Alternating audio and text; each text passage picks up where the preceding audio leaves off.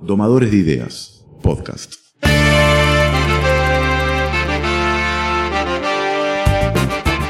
¿Cómo lidiamos con la inspiración en tiempos de pandemia? ¿Cómo nos organizamos desde cero para tener metas posibles y satisfactorias? ¿Cómo es trabajar con ideas, desarrollarlas y darles vida? ¿Cómo le perdemos el miedo a la generación de contenido, a probar nuevas plataformas y formatos? Hoy, en Domadores de Ideas, sumamos a Javier Fernández. Se tiran con de todo. Un locutor, bloguero, youtuber, podcastero. Hola, hola, hola, bienvenidos a un nuevo episodio de Guardar Como. Y maestro de la producción de ideas. ¡Es muy bueno! Domadores de Ideas 2020. ¿Cómo estás, Javi? Bien, muy bien. Gracias por la invitación. Muy contento de estar con ustedes. Te agradecemos por, por estar acá. Caramelo también está ahí del otro lado. Vamos a hacerte unas preguntas con respecto a una temática que vamos a llevar adelante en este capítulo, que trata sobre el perfil personal de cada creador de contenido, sobre las audiencias, cómo nos tenemos que acomodar a lo que viene. Así que la primera pregunta sería, a la hora de generar un perfil, eh, vos hablas de en, tu, en tus podcasts y en tus blogs del perfil ideal, el mejor perfil. ¿Qué es lo que nos recomendás a nosotros que en su mayoría ya salimos de, de una carrera como las del ISER o estamos terminando de transitar para querer involucrarnos en un, en un medio? Bueno, lo, lo primero que se me viene a la cabeza es que uno tiene que ser la mejor versión de uno. Y terminar una carrera es simplemente una carrera académica. La carrera sigue. La vida es una carrera, o sea, el, trabajo y la, construcción de una carrera puede tener algo que ver con conseguir trabajos. Pero ustedes decididamente han decidido, han, han tomado la decisión de, involucrarse con una carrera que tiene mucho de artístico, mucho compromiso, mucha pasión, y yo lo que entiendo es que esta es la construcción de una carrera, de una carrera que, tiene un montón de objetivos. Entonces, muchas veces hablando con, con exalumnos, alumnos que, que están a punto de, de, terminar la carrera, de todas las, las actividades de comunicación sí. que se enseñan hoy por hoy, yo les decía, miren chicos, cuando uno entra a cursar esos tres años de, de locución, de producción, de dirección, de lo que sea, sos uno en un millón queriendo estudiar eso.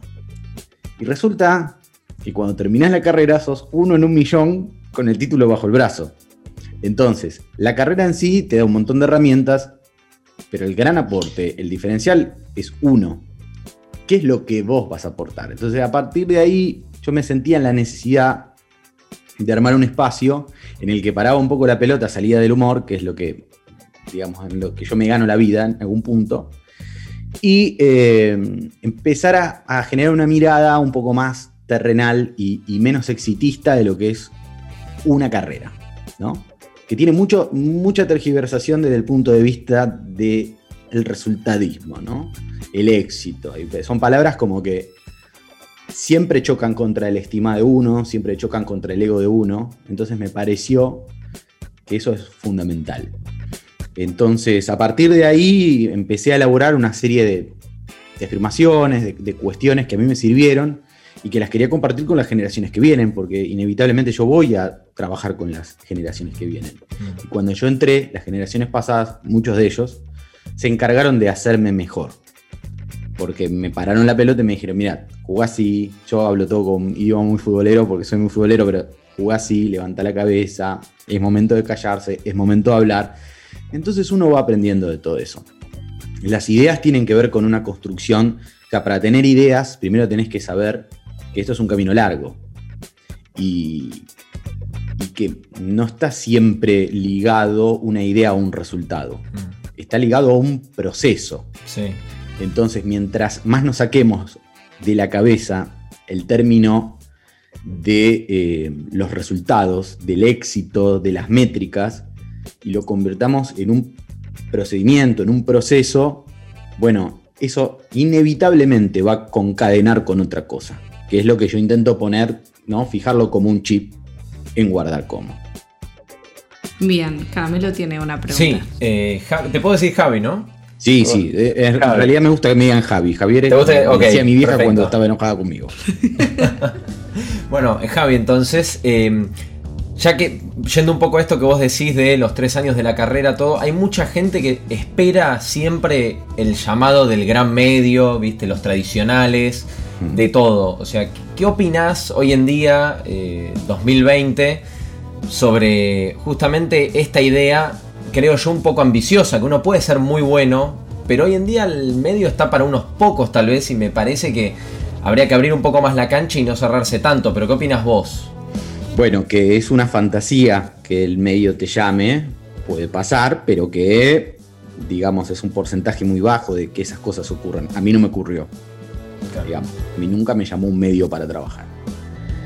Pero lo que. Yo estoy trabajando en un medio importante. Ustedes dirán, bueno, pero no te llamaron, pero estás trabajando. Bueno, ¿cómo se enfoca eso? Se enfoca en que yo fui construyendo mi carrera a partir de decisiones y de encontrar mi perfil. Yo siempre sentí, tengo que terminar siendo autorreferencial, pero bueno, no queda otra. Mm. Cuando yo estudiaba locución, lo que a mí me gustaba era el humor. A mí me gustaba ser locutor, pero no quería trabajar de locutor. Quería trabajar de alguien que hiciera humor con la voz. La locución me dio muchas herramientas para poder hacerlo pero todos mis compañeros, muchos de mis compañeros querían trabajar en la 100, querían trabajar presentando canciones. Yo no quería trabajar presentando canciones, no quería trabajar de movilero, no quería trabajar de informativista, no quería trabajar de... Quería ser humorista o quería hacer algo así que despertara una risa a partir de la posibilidad y la habilitación que yo tenía como profesional. Y me fijé mucho en ese tema. Me gustaba mucho la radio, me gustaba mucho el humor, empecé como humorista en radio, el, camino me llevó a, tener que, guionar, me llevó a tener que imitar, me llevó a tener que pensar mis propios personajes. Y todos esos años, esos años de esfuerzo de trabajar en radios pequeñas, en no tan pequeñas, en programas importantes, en no tan importantes, me fueron macerando a terminar sabiendo muy bien lo que yo quería hacer en radio y con un bagaje importante para poder entrar a la televisión con una experiencia suficiente en el humor. Entonces, a partir de ahí, fijé objetivos en televisión que fui cumpliendo. Cuando hablo de objetivos no hablo de éxito, ¿eh? hablo de que fui haciendo cosas que me generaron felicidad, independientemente del dinero, independientemente de la, de la, del éxito, de la exposición. Y a veces me he encontrado en lugares de mucha exposición y de mucho éxito y a veces no. Pero siempre lo medí por el lado de lo bien que me hacía a mí y de lo que me, de lo que me ayudaba a mí a ser mejor para lo próximo que venía. Entonces, ese, ese para mí es, el, digamos, es una manera de, es como mi trinchera, ¿no? Es decir, bueno, si vos estás terminando de estudiar, para aplicarlo a la pregunta que vos me haces, si vos terminás de estudiar, hacete un par de preguntas. En primer, en primer lugar, bueno, tendrás una, autocrítica y, sabrás decir, bueno, ¿qué es lo que sabes hacer? O sea, ¿qué es realmente de, todas las cosas que te han hecho practicar y que has podido aprender, en qué sos bueno? ¿En qué sos bueno? ¿En qué sos bueno para la mirada del otro? O sea, tus profesores, los tipos que saben, la gente que supuestamente está del otro lado del mostrador que te enseñan a vos. Bueno, ¿en dónde te dijeron? Mirá, Mariano, vos sos bueno en esto anda por este lado porque esto te va a ir bien. Bueno, eso tiene que ver con el diálogo, tiene que ver con, con abrirle a la otra persona la posibilidad de que te devuelva conceptos. Y después, la pregunta fundamental es, ¿qué querés hacer vos? ¿Qué te gusta hacer a vos? Porque la parte vocacional, la parte pasional tiene mucho que ver. Entonces, a veces las dos cosas confluyen. Siempre mi respuesta fue el humor. Los demás veían que yo podía hacer humor y por el otro lado a mí me gustaba hacer humor. Pero a veces no cualquiera de los dos caminos por lo menos tiene ese respaldo de que alguien te dice, che, mirá que sos bueno, aunque no sea lo que te guste. Entonces tenés dos alternativas. Eso es como lo, primero que se, digamos que siempre aconsejo a los alumnos que están por recibirse. Porque eh, hay muchísimas opciones de trabajo, pero mm, siempre te tenés que guiar por lo que te gusta a vos. Cuando vos lo haces con pasión, lo haces con vocación, te vas a convertir a la larga en un excelente profesional, pero el aporte de uno, las ganas de uno es lo que genera la diferencia. Y de eso se trata, lamentablemente. De que yo pueda conocer al otro y saber que es diferente en algo. Porque locutores y profesionales somos todos. Ahora, ¿cuál es el diferencial tuyo? Y ahí viene la otra parte, que quizá lo habrán escuchado o lo habrán leído, que es, bueno, una vez que ya sabes lo que, lo que, lo que te gusta hacer, lo que amás hacer, o lo que vas a hacer porque otro te dijo, che, seguí este camino que sos bueno, bueno, trame que sos bueno. Empieza la acción. Una vez que ya terminó el análisis, empieza la acción. Bueno, mostrame que sos bueno, generando contenido. Es muy interesante, es muy interesante porque la mayoría entra al ICER o a, cualquier institución, ¿no? Y dice, bueno, voy a estudiar esta carrera y voy a salir trabajando de esta carrera como lo que me enseñan y practico ahí adentro. Y vos básicamente, por lo que me decías, ¿no? Exploraste todo tipo de, de opciones, trataste de pulirte en lo que más te gustaba, paraste la pelota y fuiste por pequeños logros para poder llegar a donde estás eh, y satisfacerte, ¿no? Como en tu pasión profesionalmente. Eh, a mí se me viene a la cabeza eh, muchos momentos, ¿no? Como, como estudiando, como tratando de buscar una especie de, de, podcast en donde yo me sienta cómoda o programa en donde yo me sienta cómoda trabajando una temática. Siempre hay un momento en donde uno duda muchísimo y, es como que le cuesta arrancar y justamente ahora que estamos en el medio de una pandemia, nunca había visto tantos compañeros y colegas totalmente estancados en una situación en donde la creatividad no existe. Las ideas están, pero la creatividad y el impulso, la inspiración se fue. Vos eh, tenés uno de tus capítulos en podcast donde decís que cuando uno no está al 100% hay que saber parar. Eh, ¿Cuál es tu recomendación para todas estas personas que están viviendo un momento muy difícil como, como generadores de contenidos y miran para atrás diciendo, mira, hace meses que no genero un podcast, o hace meses que no eh, mando un CV, o hace meses que no participo en un programa de radio, o hace meses que no toco un micrófono? Eh, ¿Cuál es esa recomendación de tu parte casi terapéutica? Mira, eh, para tener ideas primero tenés que tener un objetivo muy difícil que aparezcan ideas cuando vos no sabés qué querés hacer. Ahí hay dos partes de la cuestión, porque siempre hay que volver un poco atrás. Si hay gente que está estancada, es porque en ningún momento hizo el ejercicio de crear. Para vos habilitarte el ejercicio de crear, en algún momento tenés que saber hacia dónde ir, hacia dónde vas.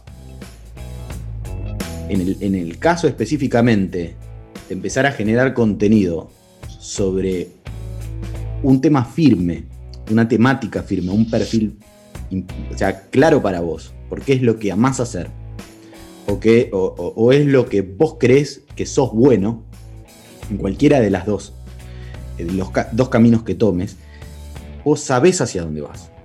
Entonces, hay una fuerza interna que a vos te lleva por lo menos a intentarlo.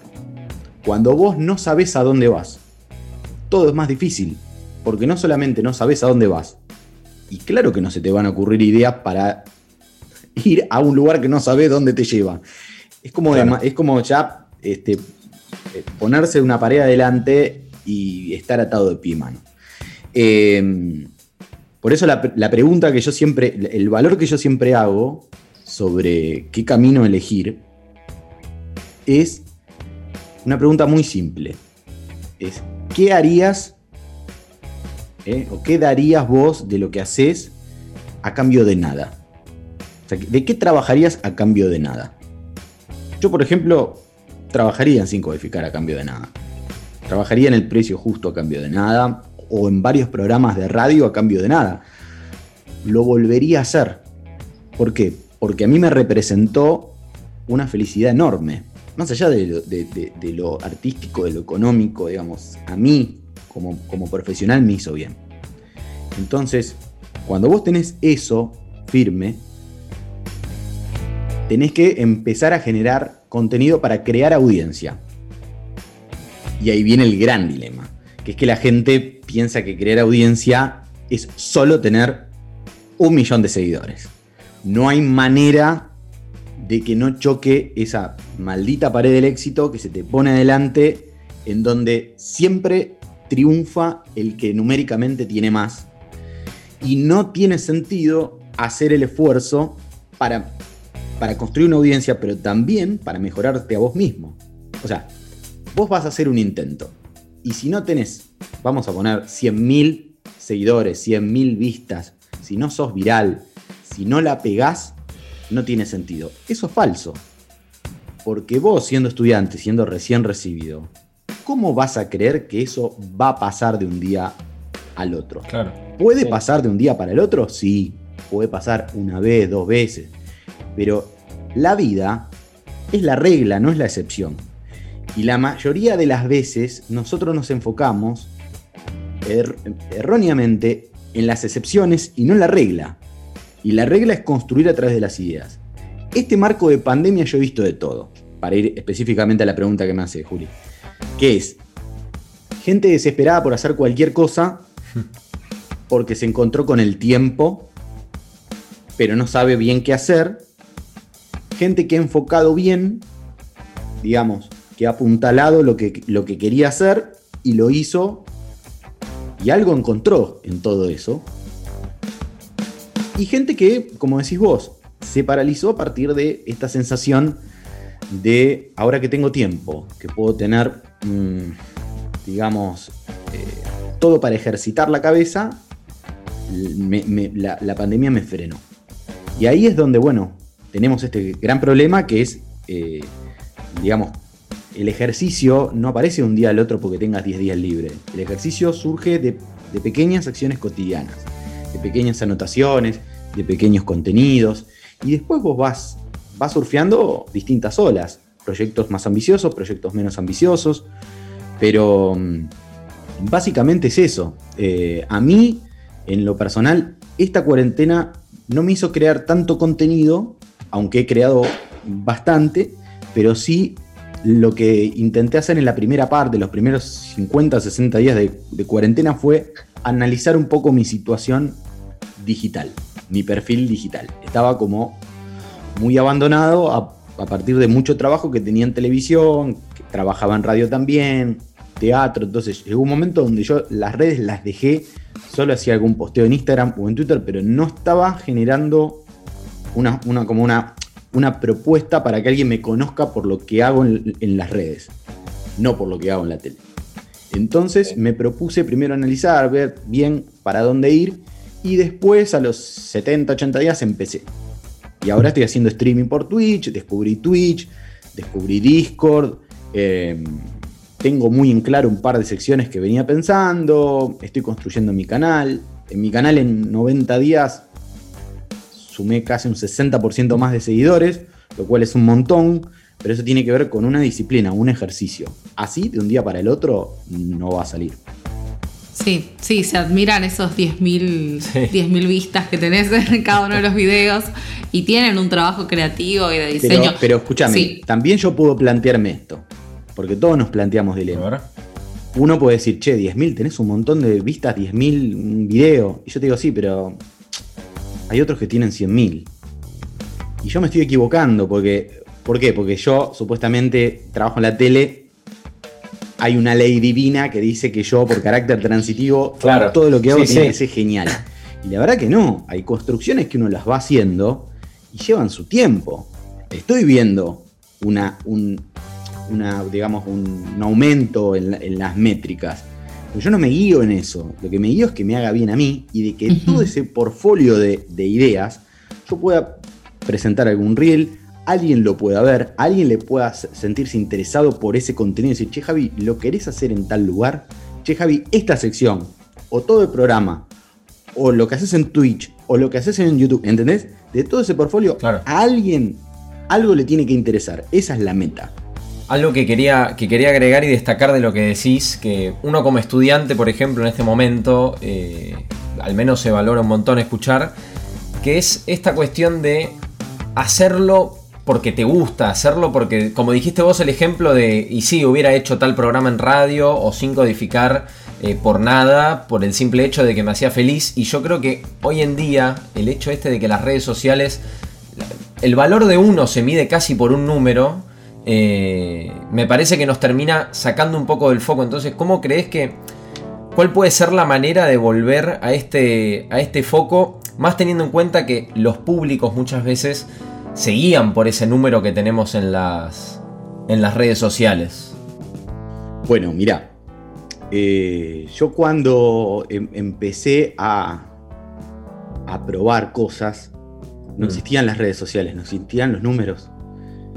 Y el número juega un papel, juega un papel importante acá. Todos los que hoy tienen muy buenos números en algún momento empezaron con cero. Todos. Es cierto. Nadie arrancó con 50.000 seguidores. Lo que pasa es que es muy difícil verlo eso. Otro gran dilema. Cuando vos, si vos entras a estudiar para obtener una posición laboral, es una decisión filosófica que yo no comparto. O sea, vos entraste al ISER para conseguir laburo de locutor o porque amás la locución. Yo le hablo a los que aman la locución. Cuando vos amás algo, siempre arrancás haciendo. Yo he trabajado gratis muchos años. Antes de estar en el ISER y después de estar en el ISER. ¿Por qué? Porque yo lo que quería era ejercitar. Uno no sale el mejor profesional del mundo solo con estudiar. Hay una parte de la práctica Claro. que es relacionarte con la gente, es entender el medio en el que trabajás, entender los programas. Hay un montón de cosas que tienen que ver con eso. Y generar audiencia, generar contenido, también tiene que ver con la paciencia, porque el camino es largo. Yo recuerdo una vez que en una charla un profe que yo conozco, que me invitó a hablar con alumnos, dice, no, porque Javi, que esto y que el otro, dice, porque bueno, él por suerte ya llegó. Entonces yo lo miré y le dije, después de haber hablado una hora, digo, ¿a dónde llegué? Yo no llegué a ningún lado. Si ya llegué, es un garrón. Porque quiere decir que más allá de lo que hice, no lo voy a hacer. Yo tengo, ahora este año cumplo 40. Imagínate para mí, entendí que lo dijo con mucho amor. Y y lo, lo dijo Claro, con buena leche, sí. con buena leche, con buena leche. Pero es un mensaje que no está tan bueno para los alumnos, porque esto es muy largo. ¿Qué quiere decir? Que si yo el día de mañana no trabajo más en tele y trabajo en un proyecto personal mío, o en una radio online, o en un medio digital, o en una cosa que no tenga tanta bombos y platillos, ¿qué quiere decir? ¿Que soy peor profesional por eso? No. Quiere decir que hoy me toca estar acá, pero en algún momento me tocó estar también del otro lado y me tocó trabajar gratis y me tocó trabajar a la madrugada y me tocó trabajar, pero yo lo hacía porque, porque todo, me, todo me conectaba con algo de mi pasión, ¿entendés? Mm. Y siempre traté de llevarlo para, para lo que yo mejor podía hacer. Entonces, la construcción del contenido tiene que ver con ir mejorándose. Si vos crees que no tenés que hacer mucho porque ya estás bien, y es una posición media rara, porque Claro. yo te tengo que algo. conocer- claro, yo te tengo que conocer a vos. Yo te tengo que conocer a vos. Yo hoy los estoy conociendo a ustedes. Si vos me mandás un mensaje me decís, mira, yo soy locutor, estoy por recibirme, si sabés de algo, yo no te conozco. Yo no- pero en el buen sentido, ¿eh? con buena leche, yo no sé lo que haces vos. Ahora sí vos decís, mira, Javi, yo me encanta hacer, como una vez me pasó, un pibe que me, escuchaba mucho en la radio. Empezó a estudiar locución, se recibió. Y le digo, viene y me dice, mira, escuché todos los podcasts, escuché todo. Yo te voy a decir qué me gustaría hacer. Lo hago gratis, pero bueno, decime qué te gustaría hacer. Dos cosas. Nada que ver una cosa con otra. No importa. Si te gustan. Una es ser eh, presentador en una radio de música tropical. Me encanta la cumbia y yo, tal de trabajar en una radio de cumbia, me re gusta. Lo haría gratis porque a mí me gusta la cumbia. Digo, bueno, genial. Sí. Y la otra, y la otra es ser locutor, estos los que, los que mencionan las tandas de fútbol. Dale, digo, bueno, vamos a hacer dos cosas. Yo de, cumbia no, no tengo mucha, mucho conocimiento de eso. No, no tengo contactos, pero de fútbol trabajo trabajaba en ese momento en Radio Continental. Bueno, grabate un partido de Clos, que está en Radio Continental, saca al tipo que lee, que, al locutor y ponete vos. Fíjate, trata de. Sos profesional, trata de hacerlo. El pibe lo hizo. Yo lo mandé. Y le digo, el otro armátelo vos. El de cumbia, pero también, dale curso. Bueno, terminó trabajando en pasión. En pasión en la radio y en la tele. ¿Qué quiere decir? Que a veces no es buscar una posición laboral, sino proponerle al otro algo que el otro puede estar necesitando, con la fuerza de que vos querés solucionarlo porque tenés toda la pasión para poder hacerlo. O sea, entonces, ese es como etiquetarte con el material que vos mandás. Tú estás mandando algo concreto. Vos no querés ser otra cosa más que eso. ¿Entendés? Y es una manera de fijar y de ponerlo al otro en contexto. Que no suele pasar. Vos mandás un demo con 250 millones de cosas y yo no sé en qué sos bueno. Porque el demo no, vas a, no lo vas a hacer mal para quedar como un boludo, como una boluda. O sea, va a salir todo más o menos monocorde, más o menos siete puntitos. Yo quiero que, saber en qué sos 10 puntos y por qué lo harías este, con, pasión. Entonces, ahí me parece que es el, gran, la gran clave de todo esto. Javi, uno de, las, de los puntos eh, que nos gustaría analizar en esta entrega de Domadores es el tema del análisis de, las audiencias que se vienen a futuro. Nosotros hicimos una encuesta en donde le preguntamos a chicos de entre 13 y 17 años si escuchaban radio, si pagarían por radio, qué tipo de radio escuchaban, si escuchan podcast y demás. Nos dimos cuenta que es una audiencia que no está escuchando en su totalidad eh, radio, que no es lo mismo que, lo que sería nuestra generación. Eh, y pensando mucho en tu perfil, como decís vos, en esta página donde nosotros podemos encontrar desde un youtuber que habla a través de Twitch y se ríe de, de videos, hasta un tipo que te va a dar consejos para tu vida profesional.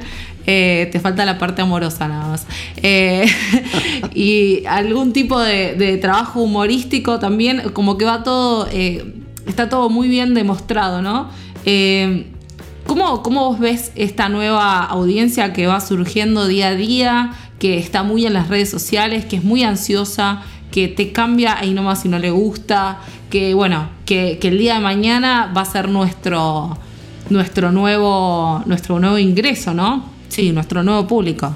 Eh, bueno, la verdad que no tengo una respuesta científica súper super confirmada al respecto. Estamos, en esto estamos surfeando todos en, estamos todos arriba del mismo barco. Yo creo que Internet en general tiene un lugar eh, preponderante para aquellos que quieran generar contenido. Generar contenido no quiere decir ser comunicador. Podés ser comunicador y generar contenido pero han habido muy buenos generadores de contenido que no eran específicamente comunicadores, no eran estudiantes de comunicación. Cocinero, por ejemplo. Paulina Cocina. Claro. No es comunicadora, pero comunica muy bien. Y genera contenidos.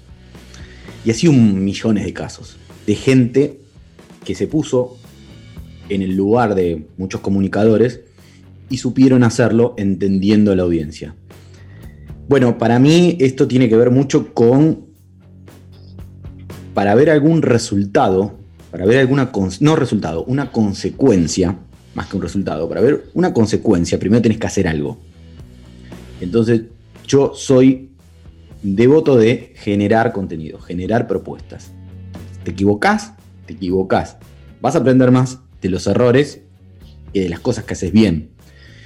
Pero eh, es importante generar contenido, porque tu primera audiencia es tus amigos, tus colegas, colegas de colegas, familia. Círculo de conexión, exacto, que, vos tenés y que va, en primer lugar, la primera capa de contenido es lo que habíamos hablado anteriormente, es cuál es tu, tu carta de presentación, cómo vos te presentás. A mí me costó bastante asumir, digamos, eh, bajar esa idea. También me costó, no es que yo desde que me recibí en 2001 hasta hoy lo tengo muy en claro, pero fue un proceso, pero el proceso se hace en tanto y en cuanto vos tengas acción. Entonces, en este momento de mi vida yo dije, bueno, mira, yo soy esta persona. Tengo dos caras, el humor, en radio, en televisión y en redes, con todos estos laburos que hice. Y este es un, este es un espacio mío. Guardar cómo es un espacio mío. Donde yo escribo cuando tengo ganas, hago podcast cuando tengo ganas, cuando siento la necesidad de comunicarlo, doy charlas, todas gratuitas, generalmente nunca cobré un peso por hacer guardar cómo y no lo voy a cobrar. Espero no tener que nunca cobrar un peso por esto, porque siempre lo hago pensando en el otro. Y las últimas veces que lo hicimos, lo hicimos eh, venías con un cuaderno o con lápices y los lo entregábamos a escuelas rurales. ¿Por qué? Porque una es dar y la otra es recibir. Es como un equilibrio, ¿no? Y, y bueno, eso también lo tenés que tener en claro vos cuando arrancas. Pero primero tenés que dar, tenés que mostrarte, tenés que ir, viste, perfilándote. Bueno, soy bueno en esto, soy bueno en esto. Acá tenés 10 ejemplos de que soy bueno en esto, en distintos formatos, en distintas cosas. Y yo creo que eso lo que va a hacer, el ejercicio lo que hace es que abre la imaginación a tal punto de que uno lo va adaptando a las redes. Y hay clarísimos ejemplos de eso. En cualquier red siempre hay uno que le pega. Y generalmente el que le pega no es porque es comunicador y estudió tres años de teoría de comunicación y todo. Alguno lo debe haber, pero la mayoría es el que se anima, que es el amateur, es el que ama lo que hace. Entonces yo, ah, yo siempre digo, prefiero que sean excelentes amateurs que simplemente profesionales. Porque para ser un excelente profesional, primero tenés que ser un excelente amateur. Si vos no amás lo que haces, ¿entendés? ¿Cómo vas a terminar siendo un excelente profesional? Vas a ser un profesional por inercia, pero un amateur nunca vas a ser por inercia. El amateur es el cariño que uno tiene por lo que hace. Entonces, yo creo que las redes son un gran desafío, no es cosa nueva lo que digo, y uno tiene que tener una propuesta y equivocarse y probar, escuchar mucho el feedback. Las redes lo que tiene es la devolución inmediata prácticamente de todo. Yo empecé a hacer videos y la gente me fue diciendo, che, esto, estas cosas cuando las haces así no me gusta. Y después la miré y dije, sí, tienes razón. Yo lo estoy haciendo para la otra persona. No me puedo encaprichar en hacerlo de una sola manera. Entonces le dije, che, ¿sabes qué? Me sirvió lo que me dijiste, porque yo lo hacía con buena leche y después me di cuenta que quedo como un boludo haciéndolo de tal manera. Lo voy a corregir. Y después lo corregí y me dijo, la verdad, lo vas mejorando, que yo, ponele esto, hace tal cosa. Bueno, te vas dejando llevar. Ahí sí hay una interacción. Las redes tienen eso. Pero bueno, es cuestión de, de, de arriesgar. Para nadar hay que tirarse a la pileta primero. De eso se trata. Hoy nos vamos a llevar muchísimos titulares de las entrevistas que estuvimos trabajando. La tuya es muy especial y la verdad que nos quedamos con un montón de, ideas y, preguntas para, para, acercarte. Creo que en otra oportunidad te vamos a volver a molestar para, para seguir hablando con vos. Porque la verdad Hay que, amar lo que hacemos. Claro. Muy importante. Eh, porque tenemos el rubro de domadores, la idea de domadores por donde nosotros estamos, va muy de la mano por lo que vos eh, te encanta hablar y por lo que generás contenido en tus redes. Así que te agradecemos por, por este tiempo. Eh, tenemos que, terminar por este lado la entrevista. Gracias en serio por, tus respuestas tan sinceras. Y como te dije en un mensaje que te mandé eh, para, invitarte, gracias por mirar para atrás y ver eh, los que venimos atrás y tomarte el tiempo, que eso no lo hace cualquiera. Totalmente, totalmente. Muchas gracias a todo el equipo. Muchas gracias, chicos. A vos. Un abrazo grande para todos. Domadores de Ideas 2020. Para conocer y recibir más información sobre medios y sus hacedores, te invitamos a seguirnos en nuestras redes sociales. ¿Te quedaste con ganas de saber un poco más? Seguimos en nuestras redes como arroba domadores de ideas en Instagram, Facebook y Twitter. Domadores de Ideas 2020.